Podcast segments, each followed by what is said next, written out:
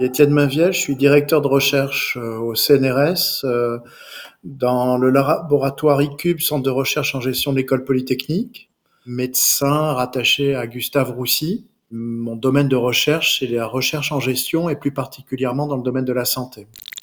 Avec Hervé Dumez, euh, mon collègue du CNRS, on a entamé un travail d'analyse qualitative au décours de la crise Covid au cours de la crise Covid, en commençant en avril 2020 et qui, qui s'est poursuivi jusqu'en juin 2021. On s'est entretenu avec 109 euh, euh, acteurs du secteur, une étudiante en médecine, on a euh, des aides-soignants, des, des infirmières, des cadres de santé, des directeurs d'hôpitaux, des médecins, réanimateurs principalement, mais pas seulement, des directeurs d'agences régionales de santé, euh, d'administration centrale, des membres de cabinet, des personnes de ville, pharmaciens et, médecins généralistes, des patients et associations de patients. On a été attentif à ce que toutes les régions soient, les personnes soient de régions différentes, avec le souci euh, d'écouter principalement les personnes, c'est-à-dire c'était des retours d'expérience. L'idée, c'était de comprendre comment la crise a été gérée, et tirer des conclusions sur euh, des perspectives d'avenir pour les systèmes de santé.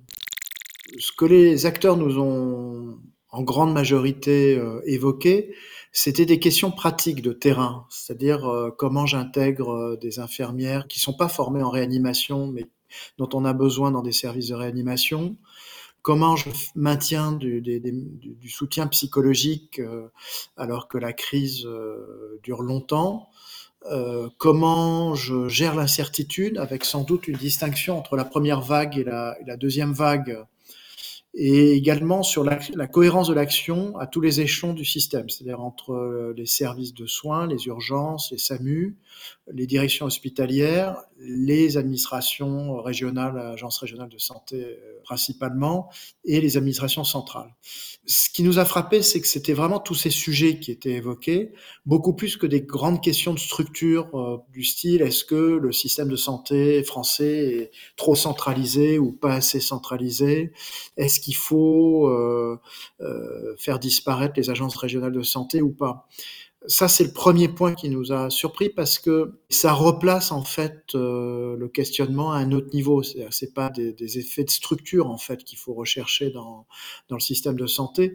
C'est beaucoup plus des questions de management pratique sur le terrain et s'assurer qu'en cas de crise, les acteurs ont les, ont les bonnes réactions. Et le livre qu'on a produit avec Hervé Dumez, Voyage au, au cœur du, du, système de santé sans témoignage pour apprendre à gérer avec la crise. La première partie est un descriptif en fait de ce qu'on ce qu'on a entendu. Donc ça, ça nous a permis de faire une sorte d'état des lieux sur le management de crise, euh, avec un jugement plutôt positif sur le secteur hospitalier qui a été quand même le principal rempart qui a résisté euh, au niveau de la crise. Par contre, euh, sur les questions de conclusion qu'on peut en tirer pour le futur, on dit deux choses. La première chose, c'est que ce management, il n'est pas très connu en fait. Il est, il est acté d'une manière spontanée par certains. Il était absent dans d'autres cas alors qu'il aurait dû être présent. Euh, et donc la grande question, c'est de savoir comment on le systématise en cas de future crise. Donc là, de ce point de vue-là, on pense qu'il y a un investissement très fort sur ces formes de management pratique, à la fois de résilience, d'action dans l'incertitude et de ce qu'on appelle un management inclusif, qui est une cohérence de l'action entre les tutelles et l'initiative locale. Le deuxième sujet, c'est justement ce rapport à la crise dans le futur. Tout le monde évoque bon, le fait qu'il y aura d'autres crises. Alors, ce qu'on dit, c'est que la réponse doit être beaucoup plus sur ces comportements qu'on a appelés managériaux que sur la création de, structures et d'agences dédiées et de spécificités à un thème donné. Concrètement, créer euh, des réservoirs de masques, on aura peut-être 3 milliards de masques à la sortie de la crise Covid, et six mois après, on vivra une cyberattaque d'ampleur nationale euh, qui montrera, un, que notre stock de masques ne sert à rien, et deux, que euh, notre, nos systèmes d'information hospitaliers sont très vulnérables. Donc, euh, c'est de la même façon, avoir des agences dédiées euh, sur les les maladies émergentes sont questionnables parce que soit on fait euh, l'hypothèse qu'il y a une probabilité très forte qu'il y en ait d'autres, c'est possible dans ce cas-là, soit on se rend compte qu'il faut euh, avoir les bons réflexes quel que soit le type de crise qu'on vivra dans le futur. Euh, la deuxième chose qu'on dit, c'est que la crise et le rapport entre la crise et le normal est un rapport où, la frontière s'estompe complètement. C'est-à-dire qu'un établissement nous a dit, par exemple, le, du CHU de Nice, pour, le nommer, euh, nous a dit que euh, sur les dernières années, il a connu une attaque terroriste, euh, les inondations dans l'arrière-pays niçois qui, ont impacté le, le, système hospitalier, plus la crise Covid. Donc il est, il est quasiment en état de crise permanent d'une certaine façon à gérer.